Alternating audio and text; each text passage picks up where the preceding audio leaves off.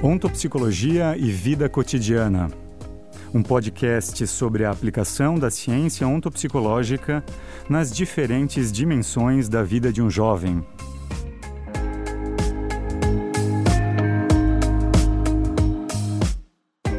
Esse episódio trata do tema Como realizar a própria grandeza e será conduzido por mim, professor Ricardo Scheffer, com alunos de graduação da Antônio Meneghetti Faculdade.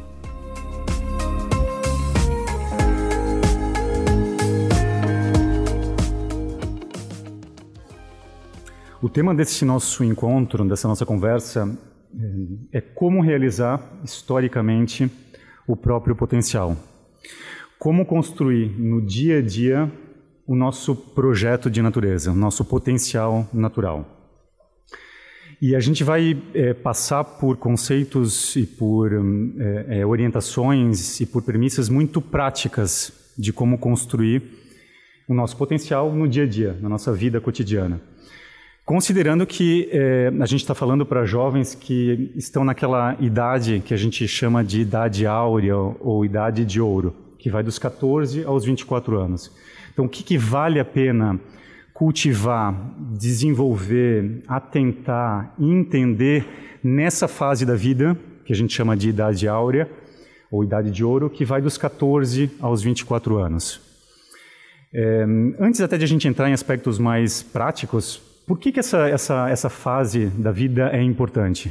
Essa fase que vai dos 24, dos 14 aos 24 anos. Essa fase, também chamada de ouro, né, é, consiste uma fase onde o jovem ele absorve muito mais, ele aprende muito mais as coisas do mundo, ele entende tudo mais fácil. Uhum. Então, seria uma, é uma boa idade para ele se desenvolver mesmo, tanto em âmbito de estudo quanto em âmbito prático, para ele levar para o futuro. Na verdade, quando, quando a gente começa a se dar conta, né, quando jovem, é, nessa fase é um pouco uma, uma vontade, uma força assim, da gente também querer abraçar as coisas também do mundo de fora e colocar vice-versa aquilo que a gente sente dentro. Enquanto pequeno, a gente é recém compreendendo o mundo e as nossas escolhas não são totalmente livres, né? pelo fato da gente ser novo, precisa né, de cuidados, precisa de encaminhamentos. Assim. Mas a fase quando a gente está jovem, a gente sente um pouco que tudo que a gente absorve desde cedo, porque a gente desde pequeno é como uma esponja, a gente vai absorvendo absolutamente tudo. E esse aprendizado faz com que a gente, nesse meio tempo, entenda que existe sim um mundo externo, existe um mundo interno e existe uma vontade que às vezes a gente não sabe explicar muito bem. É como que é, funciona esse sentimento. Assim. Tem vezes que a gente chora sem motivo, tem vezes que a gente quer fazer determinadas coisas, a gente quer fugir de casa, a gente quer. Parece que é uma coisa aparente fora da lei, assim, mas é, em relação à própria família, assim, às vezes a gente é, se contrapõe não porque os pais é, são maus, muito pelo contrário, eles nos querem bem. Mas é o momento que a gente sente essa vontade de explorar como as coisas funcionam. Porque se a gente para para analisar, a gente de pequeno a gente é, quer fazer.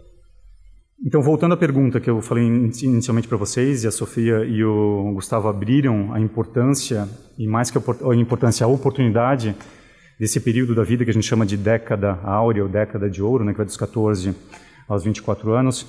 Nesse período é importante que a gente atente, que a gente desenvolva, que a gente cultive alguns aspectos da própria vida, da própria existência que a gente vai poder, depois que passar essa fase, ou que, entrar nas, que a gente entra nas fases sucessivas, desenvolver e, e, e, seguir nesse processo de autoconstrução e de amadurecimento ao longo de toda a vida, naturalmente.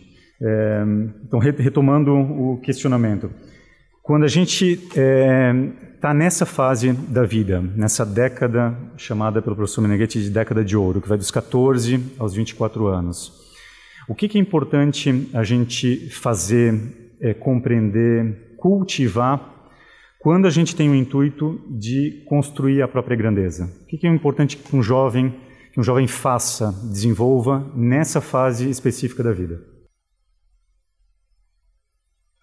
É importante que o jovem, nessa fase da vida, saiba a cuidar e cultivar o próprio ambiente em que ele vive que é muito necessário saber gerir o próprio tempo, né? se organizar bem e, Eu acho que assim, vem um pouco também da necessidade é, do jovem querer realizar algumas coisas, mas antes também é importante saber é, se autossustentar. Ou seja, aprender ganhar o próprio dinheiro para poder prover as próprias curiosidades de conhecimento, de investimento. Ou seja, essa experiência eu vejo importante. Acredito que uma coisa importante também é o jovem saber cultivar boas amizades. Saber quem tem por perto, porque senão isso acaba tendo consequências negativas no projeto de, de cada pessoa. Eu entrei aqui como o jovem deve ter experiência de trabalho, é muito importante também. Uh, porque nessa cidade de, de Ouro, dos 14 aos 24, eu imagino que seja muito mais desastroso o jovem não trabalhar, porque o trabalho vai proporcionar ele se conhecer, vai poder. Enfim, o trabalho ele nos ensina tanta coisa como lidar com pessoas, né, experiências, enfim. Eu acho que o jovem deve, de certa forma, experimentar, experimentar tudo na vida dele, mas já tem um propósito de. Querendo ou não, tudo que ele vir aprender e experimentar nesse, nesse tempo, ele vai aplicar no propósito dele. Como nessa idade a gente que é jovem absorve as coisas muito mais rápido, é, é importante também aprender novas línguas, seja inglês, espanhol, línguas básicas que são fundamentais e vão ajudar futuro também. Uma palavra que eu gosto muito é dignidade. Eu acho que é muito importante o jovem ter o um conhecimento de si mesmo, com suas consequências e é um conhecimento primordial para ele. Porque assim, quando a gente, nesse período, a gente tende, quando nasce, a gente é pouco limitado também às relações. Ou seja, a gente aprende com a mãe, com o pai, com o irmão e mais com os primos. E é importante nessa fase saber explorar as relações, sejam elas afetivas, sejam elas tanto de amizade quanto profissionais, ou seja, poder essa transição com outras pessoas faz com que a gente aprende também nessa troca aprender diferentes modos de pensar, diferentes modos, porque às vezes a gente tende a selecionar as pessoas como a gente imagina o mundo. Então, se a gente consegue aprender com outras pessoas um outro modo de ver o mundo, a gente abre também a possibilidade de nós mesmos. E eu lembro aqui também o jovem descobriu um hobby, um hobby no sentido de, de algo que seja valoroso para ele. Eu coloquei aqui música, arte, literatura, algo que, se, que além de ser prazeroso, vai agregar alguma, algum valor para a vida dele. Assim. Uhum. Também acho que é importante o jovem conhecer outras culturas antes de fechar a idade de ouro, para ver como é que é a realidade fora do, do círculo em que ele vive, da, do ambiente que ele vive, também para trazer outros aspectos da profissão que ele quer adotar futuramente em outra cultura, uhum. abranger, abrir mais o espaço de conhecimento dele naquilo que ele tem que fazer. Vocês trouxeram aspectos é, variados relacionados é, à vida de um jovem, né, ao momento de vida quando a gente é jovem. O que a gente vai fazer agora é repassar como que o professor Meneghetti, na sua obra é, Falando aos Jovens, volume 3, ele organiza essas orientações ou essas regras para realizar a própria grandeza. Então, a gente está falando de um capítulo que se intitula Como realizar historicamente a própria alma, e dentro desse capítulo, quando o professor Meneghetti vai abrindo de como construir no dia a dia o próprio potencial, como realizar historicamente a própria alma, o próprio projeto de natureza, ele posiciona, ele especifica, ele indica algumas regras, algumas orientações para um jovem que encontra-se nessa fase da vida que ele define como década de ouro, ou década é, áurea, né, que vai dos 14 aos 24 anos. E a gente vai organizar esses, vai abrir esses pontos que vocês trouxeram e elencaram anteriormente. A primeira regra que ele, que ele especifica, é, ele diz o seguinte, que um jovem deve ter uma dignidade, que significa saber quem se é, dar a si mesmo uma dignidade interior, a qual depois deve ser demonstrada pelo que sabe fazer. Então ele traz a importância de você é, é, evidenciar, reconhecer, cultivar a própria dignidade, quem você é, e que isso depois deve ser demonstrado por um saber fazer. E vocês trouxeram isso nas passagens que, nesse, nos apontamentos que vocês fizeram anteriormente. O que, que significa isso? Como é que vocês entendem essa passagem de, de, de reconhecer, de ter a evidência, de sentir, de preservar, de cultivar a própria dignidade?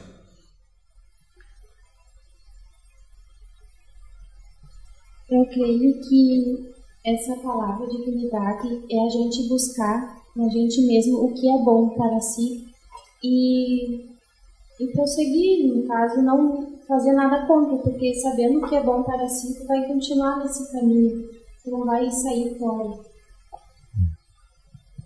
A dignidade, ela, ela é muito relacionada no aspecto bem interior. Né? A gente, para nós, temos um valor para nós mesmos. Mas quando a gente se coloca em relação, em dialética, é, seja no trabalho, na relação, na construção, isso deve ser demonstrado pelo quanto se faz, não pelo quanto se é. Então, a dignidade traz junto consigo desse significado uma, uma lógica de merecer esse quem se é através de uma ação. Para mim, uma coisa muito importante é o trabalho. Eu gosto muito mesmo, assim. E provavelmente isso é uma coisa que mexe bastante comigo, tipo, se disser alguma coisa contrária a isso, sabe? E para mim é uma coisa que, vamos supor, transformando isso, é fazer muito bem aquilo, não importa qual é o trabalho, mas é fazer muito bem aquilo. E depois tu ser reconhecido é uma, é uma consequência, não porque tu faz, porque tu, ah, tu quer ser reconhecido, mas é uma coisa que vem de dentro, é uma coisa muito bonita, assim. A consequência é o reconhecimento. Tem, tem um aspecto que a Débora está tá trazendo do reconhecimento, e, e, e é um pouco em reconhecer-se naquilo que você está fazendo. Entenderam de quando a gente diz assim, ó, isso é meu, eu nasci para isso, eu amo fazer isso, eu tenho paixão por esse trabalho que eu faço, por esse tipo de atividade que eu desenvolvo. Então é reconhecer-se também através daquele trabalho, através daquela ação que você faz. E quando você faz bem feito, como a Débora está trazendo, depois você tem um reconhecimento também externo.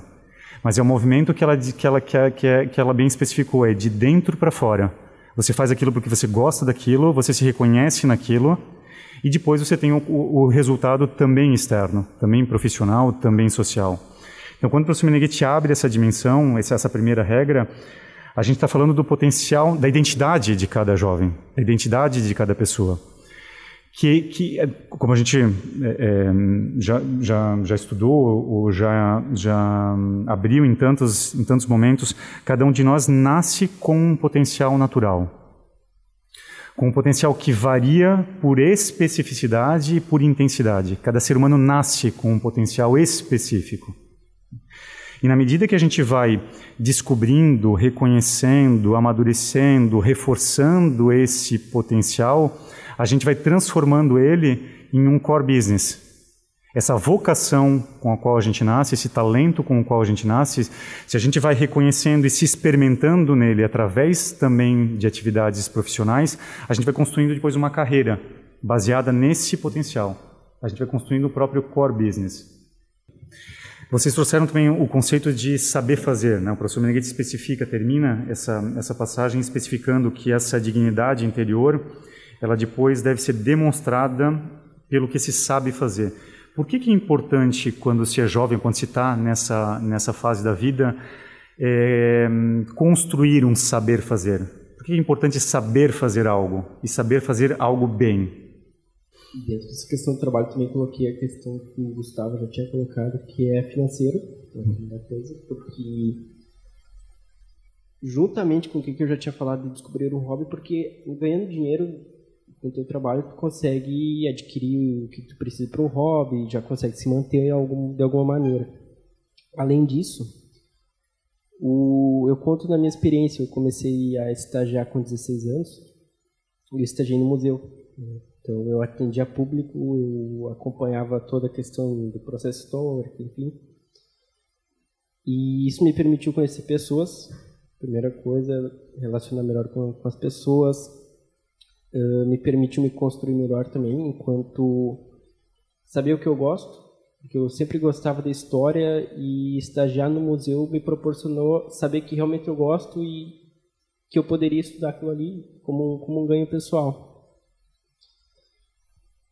E hoje, já estagiando numa área jurídica, já me, me possibilita, dentro da faculdade, aplicar aquilo de conhecimento que eu já tenho, sabendo o que é bom, o que eu gosto de fazer, o que eu não gosto de fazer, qual área eu posso seguir, onde é que eu me sinto melhor, onde é que eu não me sinto tão bem. É, você começar a criar uma base econômica e um autossustento e, e ter uma autonomia financeira, o professor Meneghetti ele traz no final desse trecho, quando ele, quando ele abre, quando ele explica essa primeira regra. Ele fala que saber fazer algo que produz dinheiro suficiente para si. E essa passagem emenda com a segunda regra, que está na página 82. Ele especifica: depois, segunda regra, é preciso saber fazer de modo a produzir dinheiro para satisfazer algumas curiosidades de evolução. Que curiosidades são essas? O que, que quando se é jovem se busca aprender, entender, conhecer mais e a gente deve pagar com o próprio dinheiro? Eu acho que isso remete a uma certa liberdade, né? Tu paga com teu próprio suor ali e saber que aquilo vai ser retornado para ti com, o teu próprio dinheiro, com teu próprio saber fazer. E de certa forma você vai evoluir cada vez mais naquilo que sabe fazer, vai fazer bem, fazer bem feito. E é um negócio que o jovem sabe fazer e gosta de fazer. Uh, e com aquilo ele já ganha o próprio dinheiro, é autossustentável e isso é benéfico, isso traz orgulho para dentro de si, isso faz com que tu queira mais e mais, produzir mais para si mesmo. É um retorno que só o jovem sabe que tem. É um retorno certeiro, é um retorno para si mesmo, né? Para os outros é para ele mesmo. Como é que foi a sensação de ter de começar a ganhar próprio dinheiro? Então, é, é muito bom sentir que eu estou investindo em mim mesma, sabe? Isso, ganhar o próprio dinheiro é, te afirma como indivíduo. Porque eu vou dar um exemplo sei se quer. Mas a primeira vez que eu paguei, tipo, um Weekend Life, um Jornada da Vida, eu senti que eu estava investindo em mim mesma. E, tipo, isso me reforçou dentro. Porque eu fiz meu próprio dinheiro, não foi meus pais que pagaram, não foi ninguém que me financiou.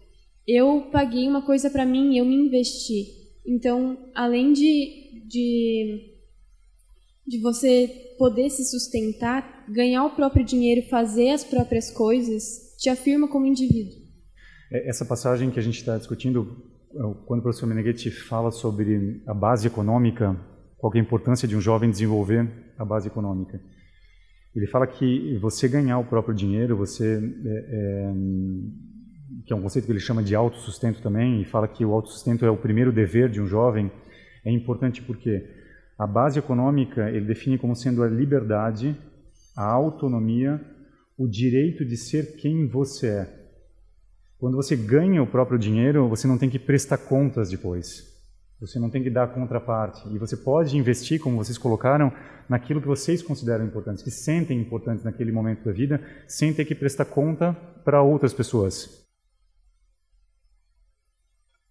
É, não, é que isso me fez lembrar que é, quando eu era pequeno, eu não eu vim de uma família bem simples, não era rica e não era pobre, assim, mas tinha condições necessárias para a gente viver. E a gente, quando é pequeno, a gente entende assim que as coisas vêm meio cair do céu, sabe? As coisas vêm de modo fácil quando a gente não entende isso.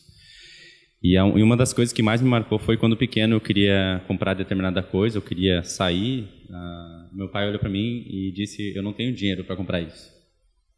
E aquilo me deu uma outra perspectiva. Não, peraí, então, se não tem, eu fui entender que é necessário trabalhar.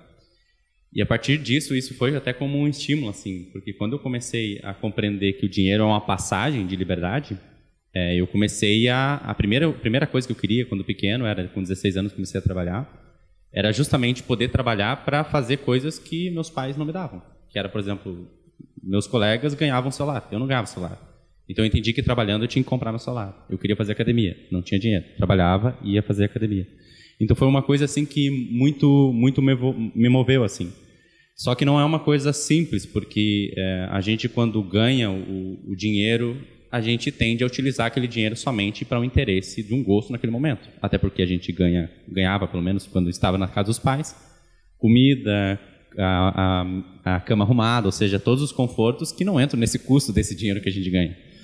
Então, quando eu comecei, a, quando eu saí de casa pela primeira vez, e uma das, das frases que me fez virar a chave assim dentro foi quando eu ouvi de um professor que um empresário para poder administrar uma empresa ele tem que saber administrar a si mesmo.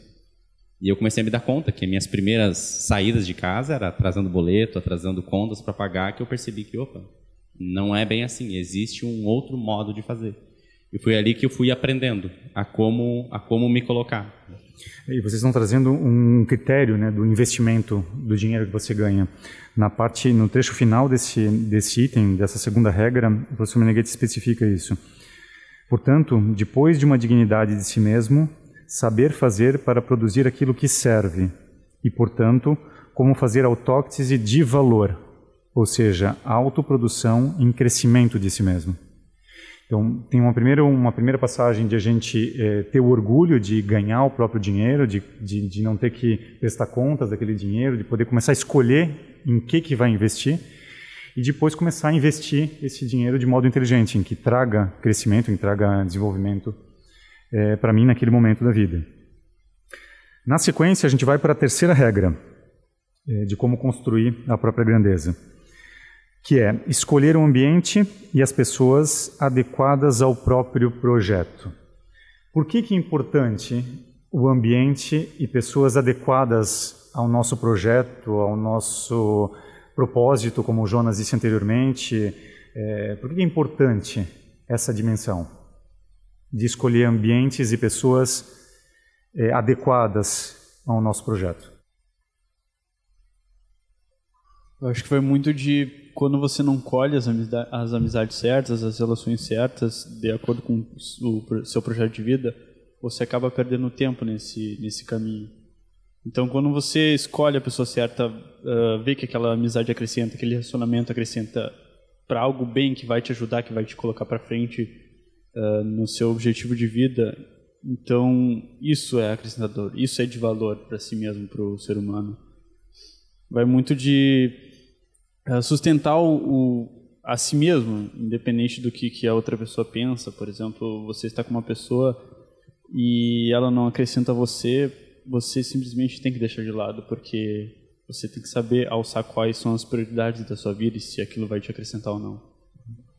Sofia, você trouxe a dimensão do ambiente. Por que, que o ambiente é importante na vida de um jovem? Eu passei a entender isso depois que eu morei sozinho. Eu comecei a morar sozinho. Porque em casa meio que tá ali, né? As, as coisas vão sendo feitas, né? E sozinha você tem que fazer tudo sozinho. E, e eu comecei a perceber que conforme eu ia deixando as coisas para depois e eu ia deixando tudo bagunçado, tudo tudo errado, aquilo ia me mexendo dentro, sabe? Ia fazendo diferença. Eu, eu não eu não estava confortável, eu não estava me sentindo bem. Então, o próprio ambiente diz muito sobre o que uma pessoa é e como ela está.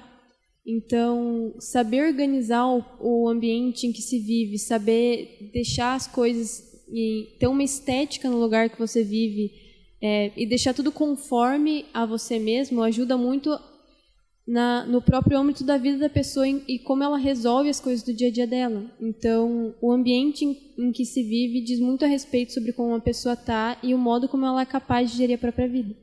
Uhum. Porque o ambiente, a gente constrói o ambiente e depois o ambiente também nos constrói. Né? Pode ser um modo de a gente entender como está conduzindo a própria vida, quando olha para o próprio quarto, para a própria casa e vê que está uma bagunça ou que não está limpo. Isso, de certa forma, espelha uma situação interior nossa e ao mesmo tempo, quando a gente está na luta, está construindo a própria carreira, está trabalhando, está estudando, é, a vida, a vida diária é sempre uma uma batalha. Quando você chega em casa e o teu quarto está arrumado, a tua casa está preparada, tem, existe aquele conforto, você também se regenera mais rápido naquele ambiente. Então, o ambiente também te te ajuda.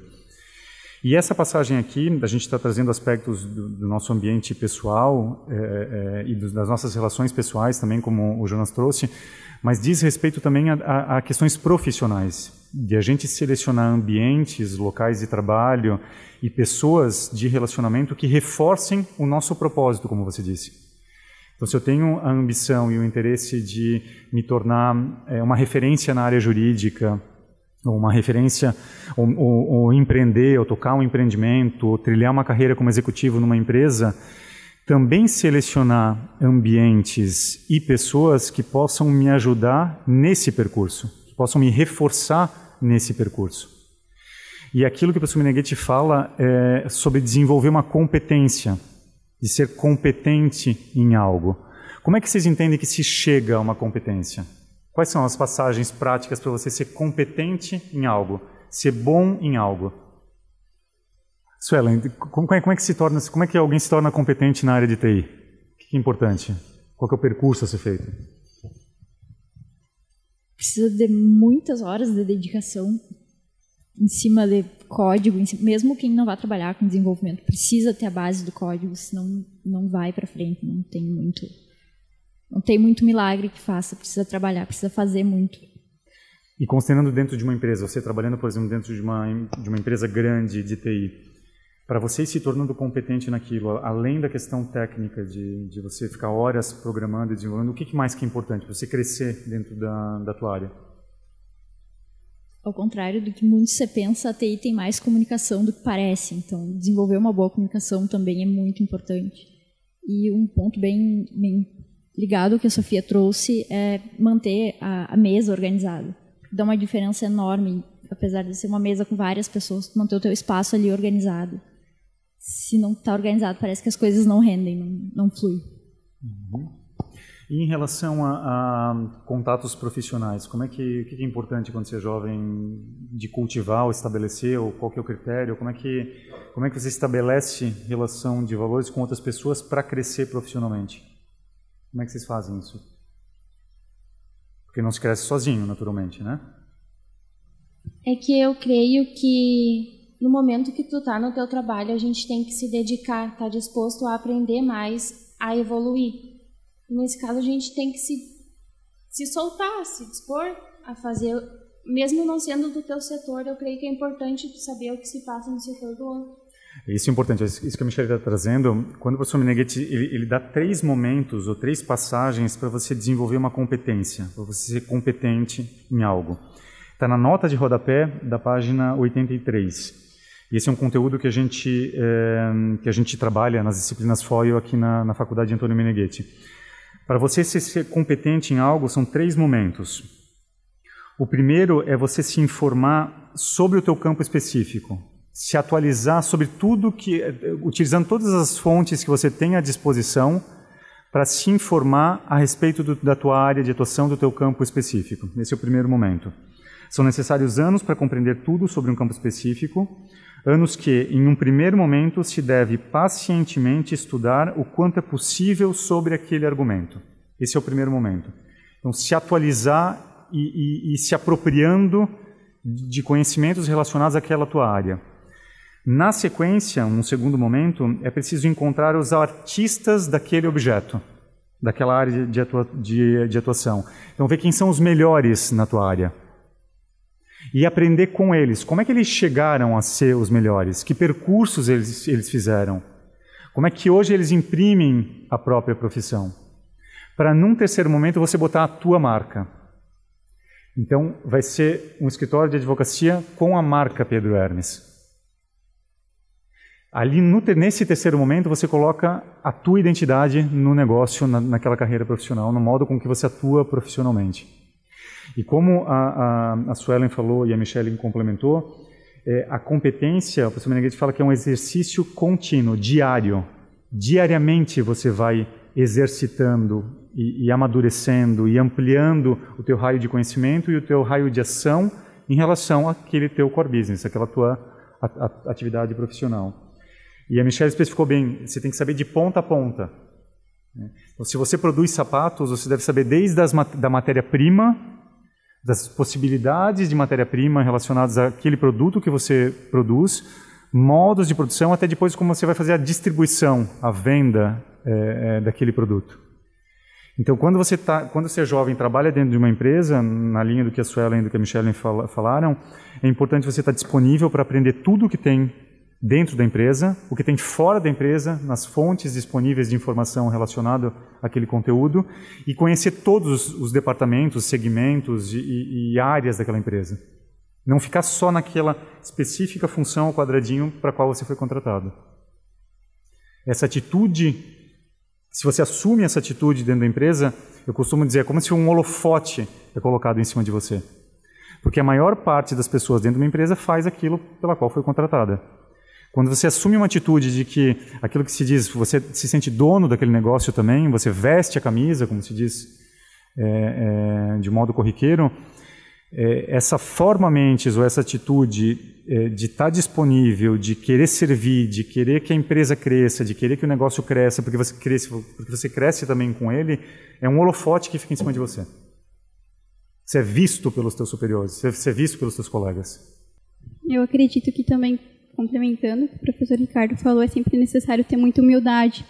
Ao mesmo tempo que tu sabe que tu é muito bom no que tu faz e que tu se doa bastante, é necessário sempre ser humilde e nunca bater de frente com o superior ou nunca tentar sempre ter um jogo de cintura, de cintura com as pessoas. Porque na verdade, mesmo que eles não mesmo que tu não concorde com aquilo que as pessoas, que os teus superiores digam, eles são muito importantes para o teu crescimento profissional. E provavelmente são eles que vão te dar uma baita mão futuramente.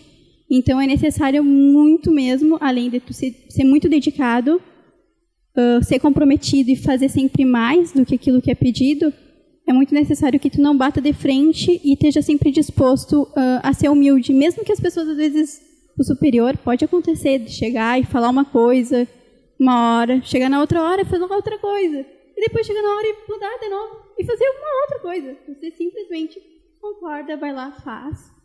Porque a gente economiza tempo, dinheiro, um monte de coisa só com uma simples tipo, ok. Tá, pessoal? Essa, essa passagem, é, é, essa passagem é bem, é bem importante, Débora, porque é comum pegar jovens, por exemplo, que entram numa determinada empresa, organização e começam a criticar, a achar defeito no chefe, achar defeito na empresa, assumir uma postura crítica. E você está ali para aprender. Você está ali para descobrir, desenvolver aspectos de si mesmos, construir uma trajetória profissional.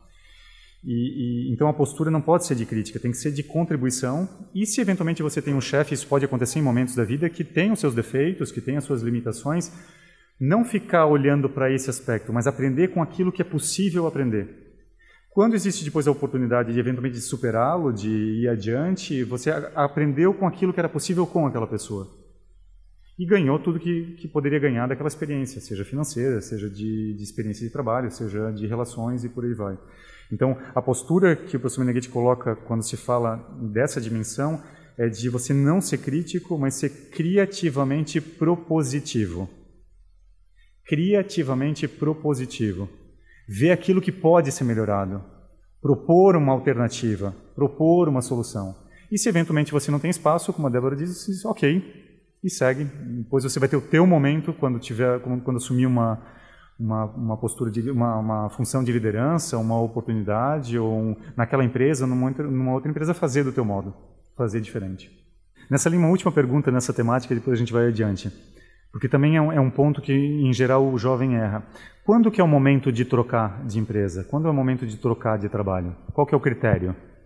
Acredito que quando a gente já saiba muito sobre aquela empresa, tipo, meio que tudo já está sendo feito no modo automático, assim. Tu já sabe tudo que tem para saber. Claro, não tem como saber tudo que tem para saber dentro de um determinado lugar, né?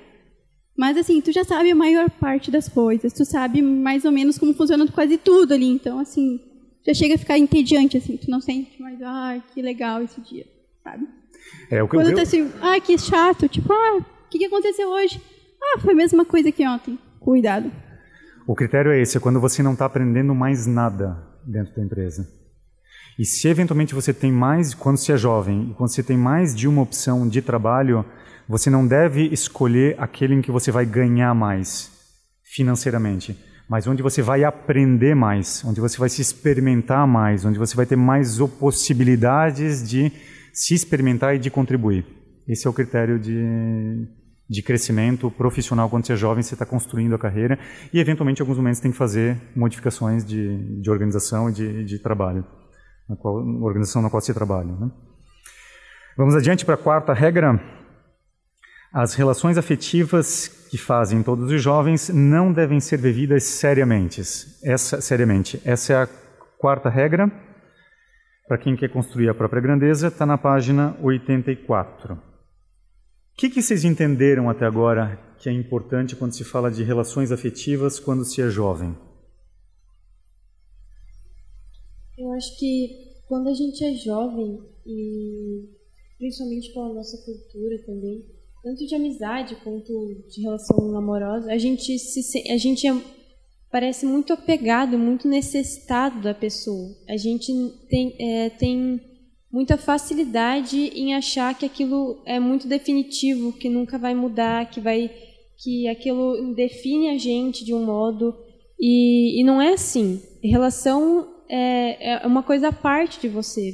Você não é definido por aquilo, aquilo não te define. Então você tem que aprender a não, não tomar relações, tanto de amizade quanto amorosas, como uma coisa definitiva para você. Aquilo é uma coisa à parte, você tem que gerir aquilo, mas não como se, se você não tivesse aquilo, você não seria igual, entende? a gente tem que cuidar para não tratar a relação como prioridade da nossa vida, né? Porque a gente já tem o nosso projeto ali e quando você toma conhecimento de que aquilo está afetando você, que aquilo está começando a passar o seu a passar o seu primeiro plano, é aí que você deve tomar cuidado e, e regredir um pouco o processo, porque você já tem um projeto de vida e caso você colha isso o relacionamento como algo prioritário, você, e no, no final não dá certo, você acaba deixando seu projeto de lado e quando acabar, você tem uma longa corrida pela frente para tentar retomar o que você trabalhou até então, antes do relacionamento, para construir o seu, seu projeto de vida. Também que é muito importante é que muito de, de nós jovens a gente deixa de fazer o que a gente quer por medo de magoar a pessoa. Uhum. Isso acaba sendo uma autossabotagem a nós mesmos. A gente se apega demais a pessoa, tanto família, amigo ou em relacionamento. A gente tem medo de magoar e não faz coisas por nós mesmos. E qual deve ser, Pedro, o critério, então, de um relacionamento? O critério é até que ponto aquela relação ela te leva para frente. Até que ponto os dois estão progredindo uh, dentro da sua especificidade, né? dentro do seu projeto, porque digo pelo nosso caso, realmente, porque primeiro é sempre vir o trabalho, o estudo, essa dedicação que cada um tem para poder progredir na própria vida. Porque se os dois não estão bem ou se um não está bem, é, é, aquela historinha do copo, né? O copo só vai conseguir transbordar quando está cheio. Então, esse é o ponto. É, até que é, no sentido de que como isso é importante para o teu projeto, qual, qual é... Querendo ou não, sempre se tem alguma vantagem com isso, para o projeto da pessoa. E que os dois têm que andar, andar aquela historinha do cavalo, não lembro se foi na, na, na aula do senhor, mas uhum. que os uhum. dois estão andando lado a lado, né? estão em direção ao seu projeto, ao seu objetivo, à sua carreira, enfim, que prossiga. Eu penso primeiro que o jovem deve se amar muito mesmo, sabe? Ter um amor próprio e deve se valorizar, porque se, se a gente não se ama e não se valoriza, o que, que o mundo vai pensar de ti, né? Principalmente a pessoa que está do teu lado. Então, a primeira coisa é tu saber quem tu é, você gostar de como tu é, ou se não você gosta tanto, melhorar naquele ponto. Uh, e daí, a partir do momento que tu tá bem contigo mesmo, eu acredito que daí pode sim se relacionar, ter, ter amigos e ter um namorado, sei lá. E eu acredito que para que essa relação seja boa mesmo, eu penso que os dois devem ser sempre sinceros, né? E a relação deve ser coerente, assim, tipo, ah, isso que eu quero agora, a outra pessoa também está na mesma, como o Pedro falou mesmo, a outra pessoa também tem as perspectivas dela, a gente está mais ou menos não no mesmo caminho, mas trilhando um caminho futuro de. O, critério que vocês trouxeram, esse é muito importante. É, é, o primeiro é garantir a construção da própria grandeza, do próprio projeto, do próprio potencial. É, uma vez que você segue, como Jonas disse anteriormente, é, construindo a si mesmo, construindo o próprio valor, construindo a própria grandeza, você pode estabelecer relações transitórias, como disse a Sofia. Transitórias em que sentido? Enquanto é válido para ambos, enquanto ambos crescem, está valendo. Se chegar a um ponto que eventualmente não é mais aquela relação não, não traz mais crescimento para ambos, se termina com, com garbo, com dignidade, com mantendo relação, uma relação com outro ser humano e se segue adiante. Não é, não é nada absoluto, definitivo para toda a vida, porque a vida vai, vai mudando. Enquanto está sendo válido para ambos e cada um construindo a própria grandeza na sua trajetória, se além de construir a própria grandeza, a gente pode se complementar, se reforçar, viver momentos de, de crescimento conjunto também, está tudo certo. Por isso que eu destaco o, o, a importância da sinceridade, né? Não ser só sincero com o outro, mas ser sincero contigo. Tipo, tá me fazendo bem? Ok, primeiro eu tenho que ver isso para mim. Ah, eu vou fazer, não vou fazer aquilo. Isso tem que ser primeiro para mim. Eu tenho que dar uma resposta sempre para mim primeiro. O outro é, é realmente uma pessoa importante, mas é o outro. Então, assim, é sempre eu. O negócio é sempre eu. E daí, a partir daquilo momento, daí tu vai saber quando não tá bem, quando, quando dá para consertar, quando não dá. E paciência, assim, sempre tem, tem que ser sempre, eu acho, muito sincero. Eu sei, né? Eu gosto muito da palavra sinceridade.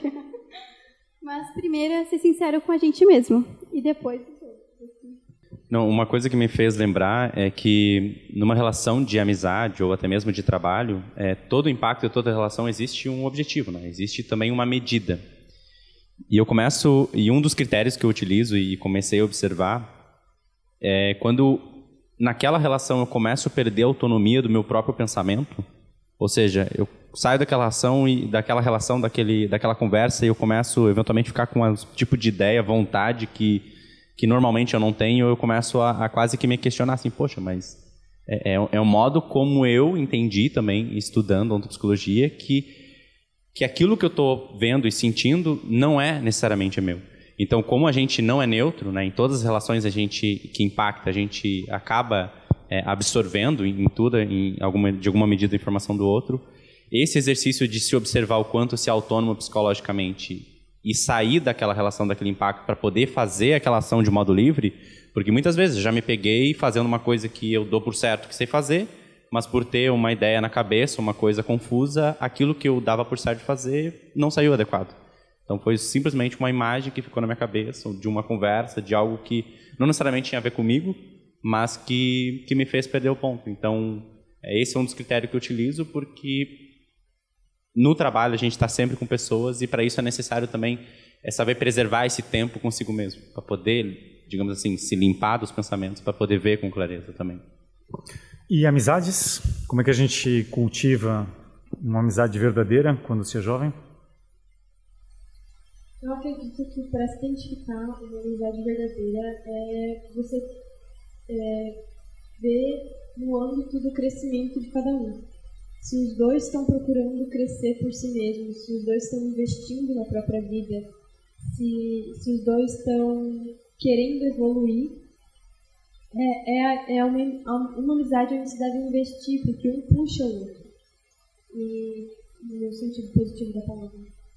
Então, quando os dois estão buscando evoluir, quando os dois estão num patamar de crescimento e eles têm a vontade de crescer, é quando uma amizade vale a pena se cultivar. Porque quando um tá, tá desistindo e tá, não tá querendo, não, tá, não tem vontade de investir na própria vida, você meio que perde seu tempo e perde, perde vida também, se dedicando àquela relação, se dedicando àquela amizade. Então é importante cultivar amizades onde os dois estão procurando crescer e estão procurando evoluir. Uhum. Cada um no próprio caminho.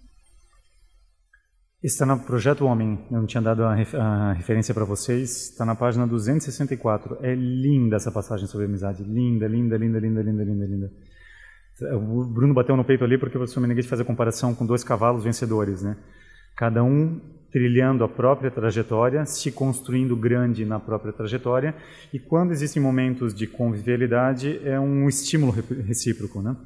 São dois os critérios que o professor Menezes coloca. Um é paridade de realização de valores. Então, eu, eu convivo com pessoas que têm uma certa aqui, paridade de, de valores, de ambição, de, de, de realização, de construção histórica já, e que esses momentos conjuntos trazem, oportunizam uma dialética de evolução.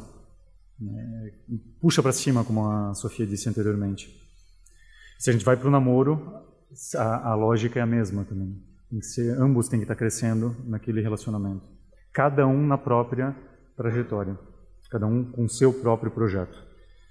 Vamos adiante com o quinto ponto, a quinta regra, a quinta orientação para quem quer construir a própria grandeza. Está na página 85 do livro Falando aos Jovens, volume 3. E está descrita da seguinte, do seguinte modo: Uma outra coisa importante é fazer a cultura relativa ao próprio projeto.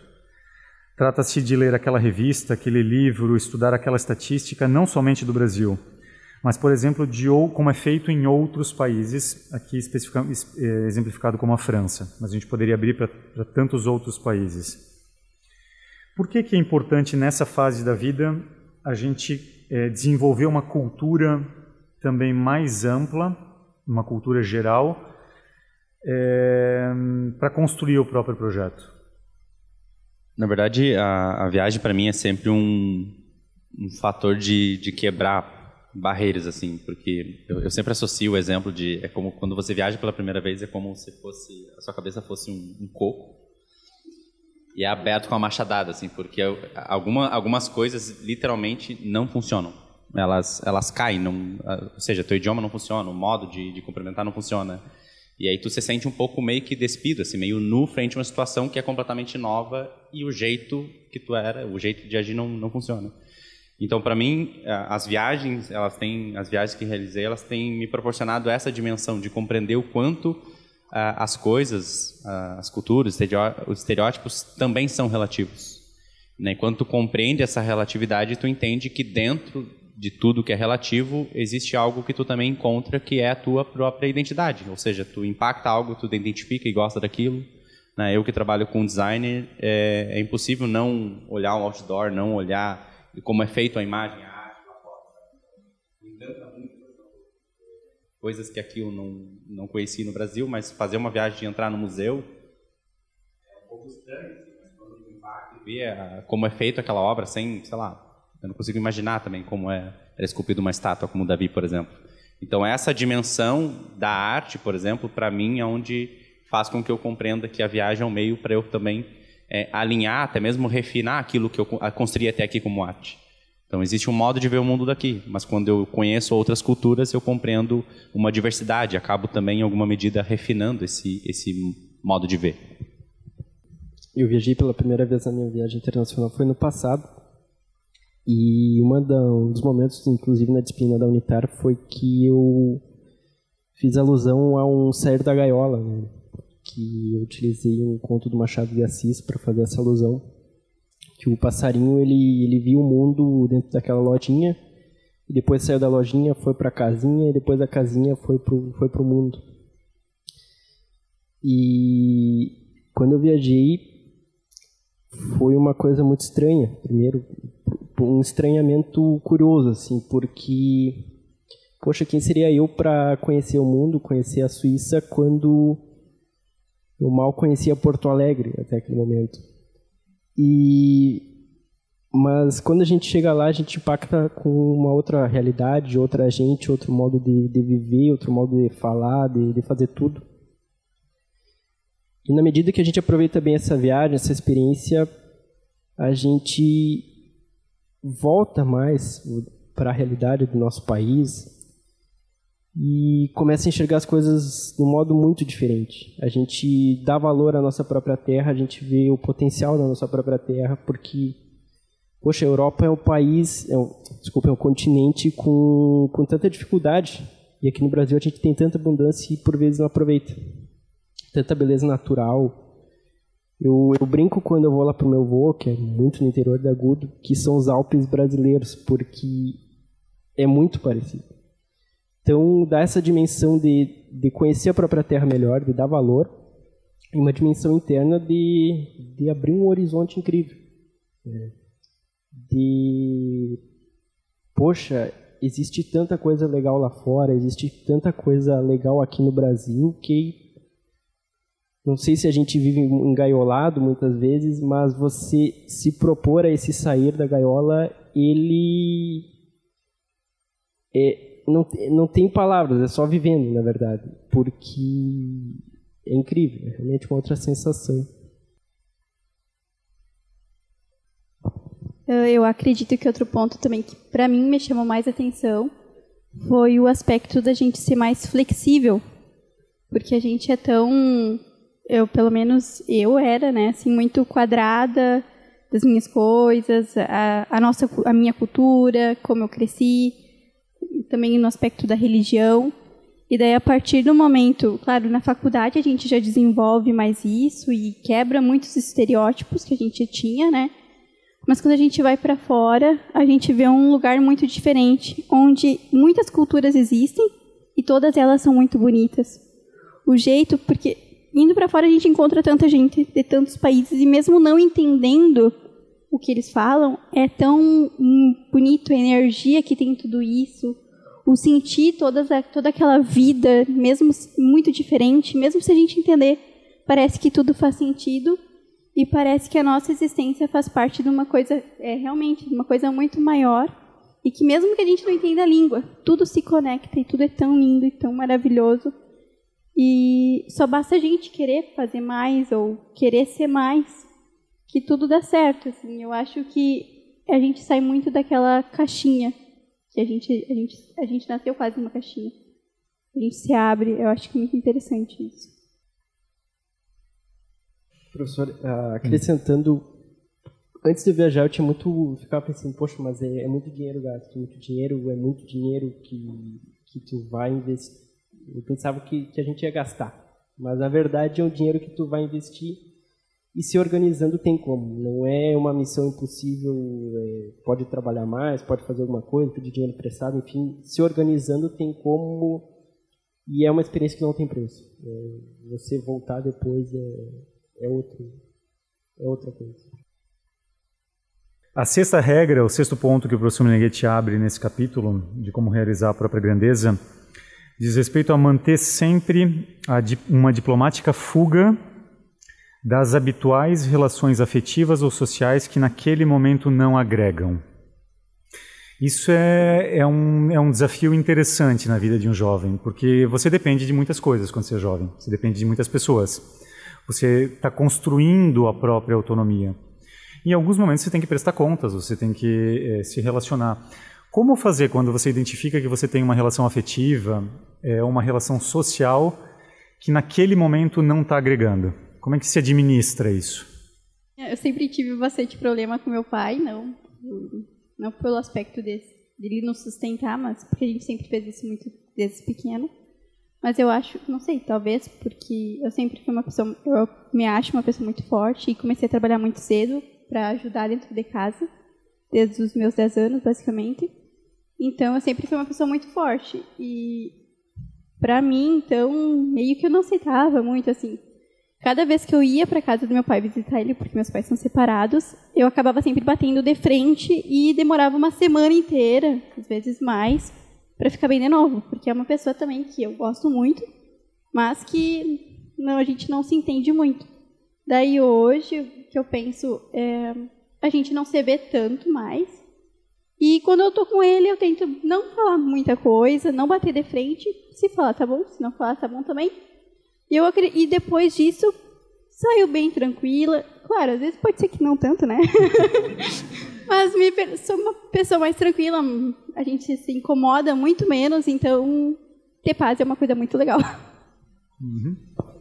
Acho que um ponto bem importante é não, não querer forçar as pessoas a ver as coisas do modo que tem. Cada um vive uma realidade. Enxerga as coisas de forma diferente. Então, muito, muito, assim, muito muita diplomacia para tentar ver as coisas mais calmas, evitar a briga da outra pessoa, que Deus deu que leva a nada não foi muito forte. E, e, respeitar, como a senhora está dizendo, a escolha de cada um, né? Porque cada um é livre. E às vezes a gente, enquanto jovem, quer fazer com que o meu pai com a minha mãe pensem como eu e me respeitem e sei lá o que cada um fez a própria escolha de vida e a gente tem que respeitar as escolhas, assim como a gente quer que eles também respeitem as nossas, né? E no final, o que um pai e uma mãe quer é que você se, se dê certo na vida, que eles botaram um filho na vida e que ele se deu certo. Então, respeitar os valores dos próprios pais, não entrar em conflito, como a Débora falou, não querer forçar que eles enxerguem a vida como você enxerga também. Né? E, e, como, e como, como os jovens perdem tempo, energia, oportunidade por causa disso, hein? É que é, um, é uma passagem assim de, de amadurecimento, não, não é fácil, porque a gente também não calcula como as nossas emoções agem naquele momento. Porque a tendência é, às vezes, em determinado momento, é partir para cima, é o contrapor, é, é, Mas depois, quando tu vai compreendendo que o modo como você agia de pequeno e, e, e ali está se repropondo, é, é, muito difícil, assim, não é uma coisa fácil, porque não é que a, a, alguns determinados comportamentos é, deixam de, de manifestar. Mas a partir do momento que tu se dá conta, assim, já é um, já é um passo, assim, já é meio caminho andado quando tu dá um confronto numa relação, eventualmente alguém te diz algo que você não concorda. Mas, mas depois quando tu começa a entender como fazer esse jogo de cintura, de, de sair, eventualmente um clássico, desculpa, vou ter que sair, olha, meu telefone está tocando, vou resolver uma outra situação, é importante não gastar energia com algo que não vai te trazer resultado. Vamos adiante. Último, agora a gente tem o último ponto, é, que está na página 86, e que o professor Meneghetti explicita. É, última coisa, agora que vocês começaram a ter a curiosidade pela, pela ontopsicologia, usem-na, porque é infalível, é uma técnica infalível. Uma vez que a gente começa a entender aspectos de si mesmo, uma vez que a gente começa a entender como o ser humano funciona, uma vez que a gente começa a entender como é que é esse projeto homem, esse projeto de natureza que constitui cada um de nós, qual que é o próximo passo? Utilizar essa técnica, utilizar a ontopsicologia. E como é que vocês vivenciaram essa passagem, ou vivenciam essa passagem? Como, como que a ontopsicologia pode ajudar a um jovem que está nessa nesse período importante da vida que a gente que o professor Meneghetti define como década de ouro? É que assim, é, para o desenvolvimento, tanto no trabalho, é, desenvolvimento enquanto pessoa, é impossível é, compreender a si mesmo e compreender como utilizar melhor a si mesmo, ou seja, compreender o próprio potencial sem se utilizar da ontopsicologia. Porque antes mesmo de conhecer a ontopsicologia e e estudar ela, tanto nos livros, ou até mesmo compreender a si mesmo através da consultoria de autenticação, a gente patina muito. Né? A gente vai um pouco no acerto e erro, ou a gente vai um pouco no conselho que o outro vai dizer. Ou seja, é sempre um critério externo do que, que a gente deve fazer. E isso sempre me incomodou, assim, porque, na verdade, pelo modo também de como eu aprendi, né? Eu, eu se me diziam, dizia uma coisa, eu sempre fazia ao contrário, fazia diferente. E quando eu comecei a, a estudar e, e, ler os primeiros livros, eu fico tipo assim, agora o, esse momento está sendo os, os, meus livros favoritos estão sendo falando aos jovens, porque o, quando esse, esse tipo de questionamento que a gente tem, como compreender quem se é, como realizar a si mesmo, como essa própria discussão que a gente está tendo, é, não se encontra em outro lugar esse tipo de profundidade, melhor, é, com praticidade assim. Ou seja, você, esses são os livros que através das leituras, né, dos livros de psicologia, é algo quando você lê é como se você estivesse se autoestudando, como se você estivesse tocando numa dimensão é, própria sua. Então, obviamente, isso não é um manual assim, mas mas é, tu entende como é feito a vida. E a ontopsicologia é uma técnica de como ver a própria vida com transparência, né? Porque a gente não sabe a dimensão do quanto inconscientemente é, os nossos traumas, as nossas dificuldades, é, nos impede às vezes de, de ver algo que está ali na nossa frente. E procurar um, um técnico, um, um consultor, é, auxilia nessa passagem porque o técnico não é nunca uma opinião, como muito às vezes a gente procura para é, para pedir aquele, aquela validação externa né, do que a gente deve fazer. E um técnico ele é como um espelho, ou seja, é um, ele lê a informação que é da nossa própria alma. Isso parece até muito estranho quando é a primeira vez que eu ouvi, mas quando tu começa a entender é, que quando o técnico verbaliza e te toca dentro numa dimensão que tu até em alguns momentos se emociona, ou seja, está falando de uma coisa que tu se identifica. Ninguém nunca me disse isso, mas eu sinto que sou eu. E quando eu ouço isso, se reverbera de uma maneira que, que é própria, é minha, não tem como não ser tão óbvio, porque está tá dentro dessa dimensão. E a antropsicologia, ela se utiliza de uma técnica que, por exemplo, é, não só conhecimento, o conhecimento de como a gente se constrói historicamente, de como também a gente se tem ou não tem resultado, Né? Naquele momento do diálogo, é, o sonho, a imagem do nosso inconsciente, que quando a gente dorme à noite tem um tipo de informação, é, quando a gente começa a entender que o sonho fala muito da gente, se a gente está acertando, se a gente está errando, se qual que é o, o, próximo passo a fazer, se eu preciso investir é, tempo ou dinheiro ou dedicação num determinado projeto ou não, a, a consultoria ela dá essa leitura muito precisa e vai muito direto ao ponto. É, como eu falei até num outro momento, é, eu muito entendi a ontopsicologia como um, a própria consultoria de me tirar do buraco, né? Ou seja, quando eu me sentia em, de, em dificuldade, eu procurava um técnico. E, e, cada vez mais eu tenho compreendido que, na verdade, a ontopsicologia, por mais que ela tenha é, surgido no interesse inicial é, para ser comprovada cientificamente de curar o ser humano, é, eu percebo que ela é não digo que ela é redutiva a isso, mas ela é muito mais do que isso porque é quando a gente está bem, a gente tem a possibilidade de compreender com profundidade a própria alma. Seja, compreender a própria grandeza, o próprio projeto de vida, é quando a gente está no ápice de poder fazer uma escolha, às vezes não é nenhuma crise de dificuldade, mas é uma crise de crescimento. Então, existem essas nuances, é, essas nuances, e a ontopsicologia, ela possibilita isso.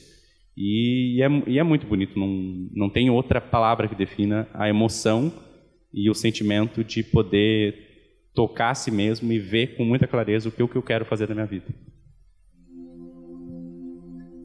Para encerrar esse nosso encontro, eu vou pegar a contracapa do livro, falando dos jovens, que é um trecho interno da, da obra. As, os três volumes têm essa mesma, essa mesma frase de destaque no final, em que o professor Meneghetti diz: Os jovens mais sensíveis e mais inteligentes vão em busca do verdadeiro eficiente em si mesmos. São jovens que já compreenderam que certas coisas não valem nada, isto é, as habituais coisas que valem para todos. Para esse tipo de jovem há uma outra sede. É como se fossem em busca do sentido último da vida e, portanto, daquele verdadeiro que a vida ou Deus quer neles mesmos.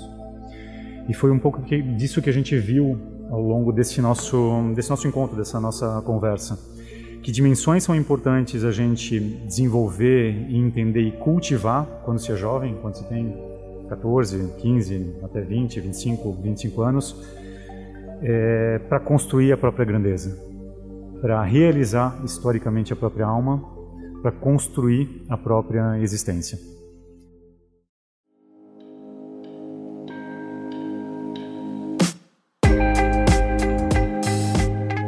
Você acabou de ouvir o podcast Ontopsicologia e Vida Cotidiana, sobre o tema Como realizar a própria grandeza gravado com alunos da Faculdade Antônio Meneghetti e conduzido por mim, professor Ricardo Scheffer.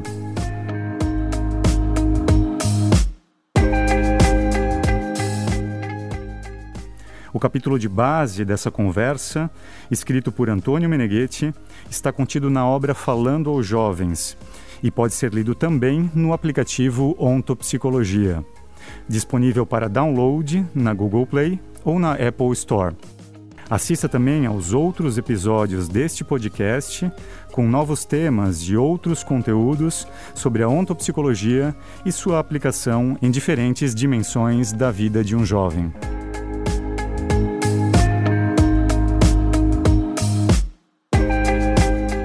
Conteúdos exclusivos Ontopsicologia Brasil.